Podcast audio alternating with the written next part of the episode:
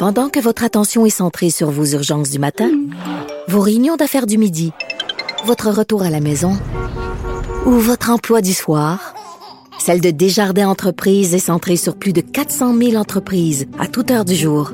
Grâce à notre connaissance des secteurs d'activité et à notre accompagnement spécialisé, nous aidons les entrepreneurs à relever chaque défi pour qu'ils puissent rester centrés sur ce qui compte, le développement de leur entreprise. Et elle est entrée dans nos studios. Je ne l'avais pas vue depuis, euh, depuis le juin dernier. Ben oui, Retour des longues de vacances. vacances. Moi, j'ai eu des longues vacances. Emmanuel Latraverse, bonjour. Bonjour. Robe soleil, euh, fait 28 degrés. Oui, euh, je suis encore en sandales. Je, je repousse le moment où on va troquer nos robes soleil pour des tailleurs, des talons hauts et tout le reste. Ouais, ça viendra. C'est la beauté de la radio, ouais, comme tu. Oui, oui, oui. Et euh, mais nos politiciens, eux autres, qu'ils soient en robe soleil ou qu'ils soient, soient en habit, euh, ils sont sur le terrain. On le sent d'ailleurs. Oui. Tous sont en, en pré-campagne. Et M. Trudeau est au Québec ces jours-ci. Oui, M. Trudeau fait carrément campagne ce soir. Il est à Trois-Rivières. Puis je vous en parle parce que c'est intéressant, Trois-Rivières. C'est symptomatique, je vous dirais, de toute la joute politique qu'on va avoir au Québec en vue de la prochaine campagne électorale. J'ai sorti mes chiffres. Trois-Rivières, c'est un comté néo-démocrate gagné pendant la vague orange. Que les, NPD avaient sauvé là, à l'arraché là, 900 votes en... Monsieur Aubin. Monsieur Aubin Mais, en 2011. euh, Et je- que je- là, je tout le dire- monde veut. Ouais, je vais te dire quelque chose sur M. Aubin. En 2015, là, c'est 900 votes de majorité. D'après moi, s'il y avait quatre jours de campagne de plus, ça allait tellement mal pour le NPD à la fin que s'il y avait eu quatre jours de campagne de plus, il l'échappait peut-être. Parce que c'est une victoire personnelle d'un député fort qui survit là, à une, une vague négative, une vague inversée. Là, Et là, il n'est pas dans le même contexte. Il n'est même pas, je voudrais, sur la liste des comtés que, objectivement, le parti, le NPD, croit pouvoir sauver au Québec. Là, Est-ce que Jack Metzing peut rebondir au Québec? Est-ce qu'il y a le potentiel de rebondir? écoutez, tout peut arriver dans une campagne électorale. hein. Il faut Mais on sent- n'en sent pas les... les- mais les- on ne le sent pas en ce moment. Euh, Il est demeuré un total inconnu pour les Québécois, un mystérieux avec son turban là, qu'on qu'on oui, que il y a jeunes. beaucoup d'occasions euh, man- manquées. Bon, on a parlé beaucoup dans les derniers jours de Pierre Mantel qui a claqué la porte, etc. Mais il fallait quand même le faire un parti qui décide d'avoir une ligne Québec, d'avoir une position pour le Québec, un lieutenant pour le Québec. Le savent- si vous étiez pas journaliste puis qu'on passait pas notre vie à digérer tout ça, la majorité de la population ne le sait pas. Ils n'ont pas réussi jusqu'ici à convaincre les Québécois qu'ils étaient capables de porter les intérêts du Québec. Hein? Euh, et, et ça, ça commence à leur faire mal, d'autant plus qu'on est dans un climat de, de regain là, du nationalisme québécois face au gouvernement fédéral en ce moment, avec M. Legault. Et donc là, qu'est-ce à quoi- il sert le député du NPD? Le plaidoyer est plus difficile, je pense, à faire, surtout avec un chef inconnu qui passe pas, qui connaît moyenne pas un peu le, le Québec, faut quand même lui donner ça, mais une campagne électorale peut permettre permettre de le faire connaître. Ce qui est intéressant, c'est que dans Trois-Rivières, c'est vraiment un comté où tout le monde met le paquet pour essayer de gagner. Ouais. Et là, Parce que là, c'est ça. Là, Trois-Rivières, on connaît le candidat conservateur, c'est l'ancien maire Yves Lévesque. Donc, les conservateurs, eux, ils misent dans leur grand livre, là, ils cochent ça. C'est un comté qu'on va chercher. Là, ils croient ça dur comme. Puis c'est qui la candidate libérale? C'est Valérie Renaud-Martin.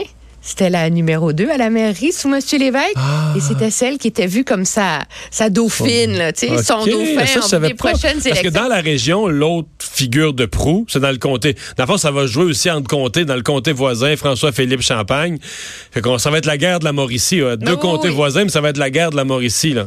Oui, et donc c'est et donc c'est très et le, le calcul des libéraux, ce qui leur fait croire qu'ils peuvent gagner un comté comme Trois-Rivières, c'est quoi? C'est l'effondrement du vote néo-démocrate et ça c'est mathématique. Ça sert aux libéraux parce que il y a un plus Retourne grand donc dans tes chiffres. Là. Mettons, mettons que M. Aubin, je, je te fais une... Je l'ai pas regardé, je te fais une hypothèse. Si Aubin perd la moitié de ses votes qui s'en vont aux libéraux, euh, ça y en fait combien? Ça y fait un pourcentage pour gagner, là? Monsieur Aubin, non. Euh, Non, euh, au libéral, le Ah, ben libéral. oui, absolument. Je veux dire, ils, ils ont, ils ont gagné avec 28% la dernière fois. Mais ce qui est difficile, Des moi, luttes à 4, hein? mais c'est des luttes à quatre. Tu et gagnes avec 28 Mais non, mais c'est fou, là. Il y en a, il y en a, il y en a au Québec. Toutes les luttes qui sont tous les comtés en, en compte. Mais ce qui va rendre difficile le fait de faire des prédictions comme on aime le faire et etc., c'est qu'on peut difficilement comparer le Parti conservateur de 2015 avec celui d'aujourd'hui. Pourquoi? Parce qu'en 2015, les conservateurs n'étaient pas super organisés au Québec. tu sais. Ils avaient misé là, les 10, 12, 14 comtés qu'ils voulaient. Ils ont mis le paquet sur ces comtés-là. Puis le reste... C'était beaucoup autour de Québec, rive sud de Québec. Le Ouais, Québec, de Québec. On avait mis de l'effort, par exemple, dans Drummond, dans Saint-Hyacinthe, etc. etc. Là.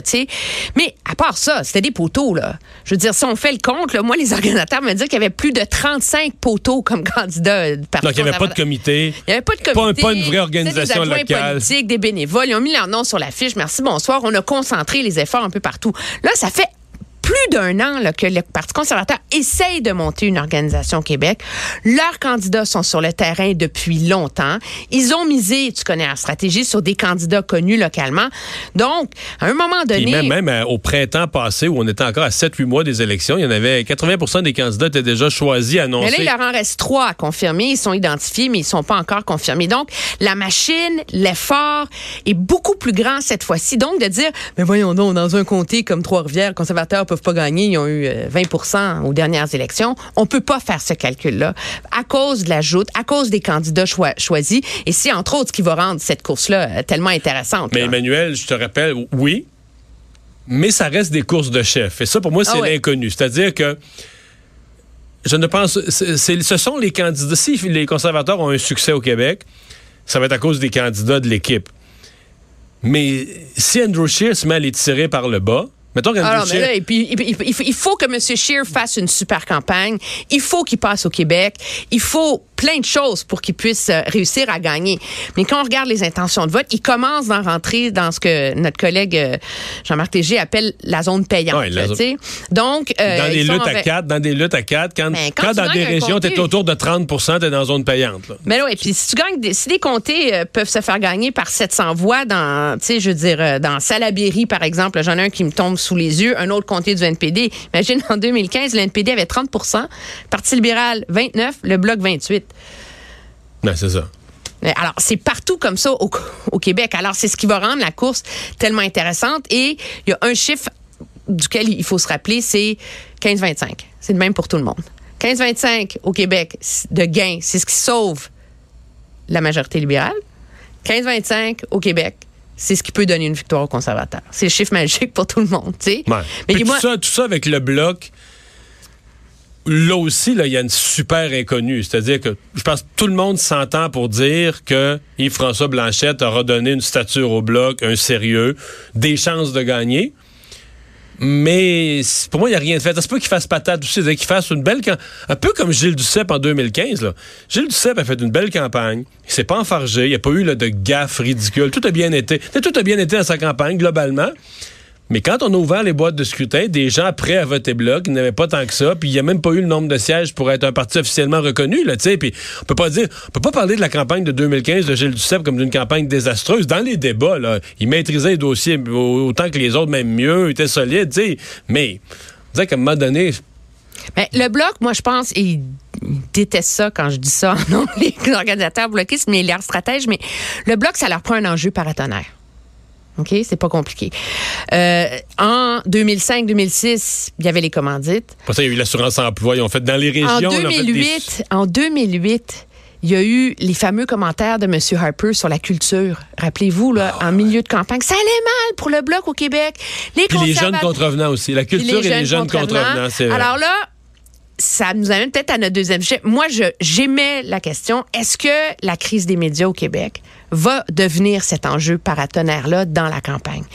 À cause de l'attachement euh, vraiment viscéral, je pense qu'une grande partie de l'électorat, face à l'importance de préserver les institutions culturelles, les institutions d'information. Euh, Est-ce que c'est ça qui va devenir un enjeu paratonnerre? Il va y avoir beaucoup de pression sur le gouvernement Trudeau là-dessus, qui a vraiment pas fait grand-chose, on s'entend, là. Monsieur Rodriguez va nous dire qu'il y a un plan qui va être présenté en janvier prochain, mais c'est maintenant que ça se passe là. Alors là, la pression va être forte. Les conservateurs, c'est contre-intuitif totalement pour eux là, de rentrer là-dedans, puis mettre l'argent, puis réglementer Google, puis Facebook. Mais il va falloir qu'ils arrivent là, avec une position cohérente là-dessus.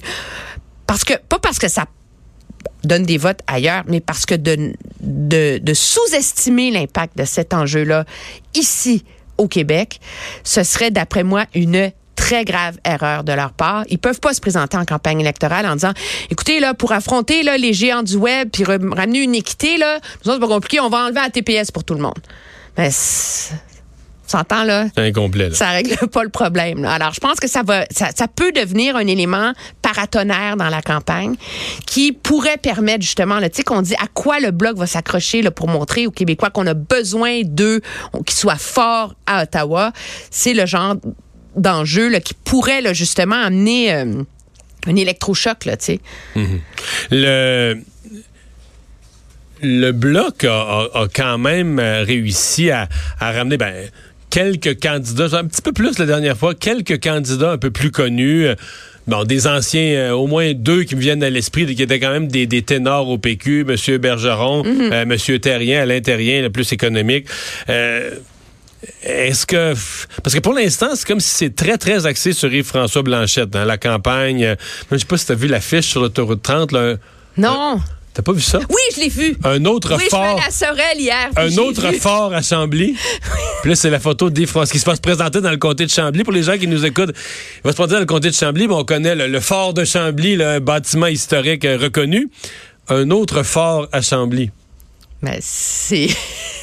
C'est un jeu de mots. C'est très québécois dans le jeu de mots. C'est comme l'hôtel Le Bordelot. Mais ce que je veux dire, c'est que est-ce qu'on va jouer l'équipe? Est-ce qu'on va mettre de l'avant d'autres gens qui François Blanchette? Parce que là, pour l'instant, depuis qu'il est là, c'est lui. Hein? Oui, c'est lui. En campagne électorale, je veux dire, c'est les chefs. Toi-même, tu le dis, c'est une campagne de chefs. Oui. On peut pas dire que reprocher au bloc de faire ça quand on sait que c'est ça qui va donner la. Non, mais il faut que tu saches qu'il y a du monde en arrière. C'est une campagne de chefs, ça se joue avec les chefs, mais le chef devient plus fort. Que... Il y a plus l'air d'un chef qu'il y a du monde avec lui, là.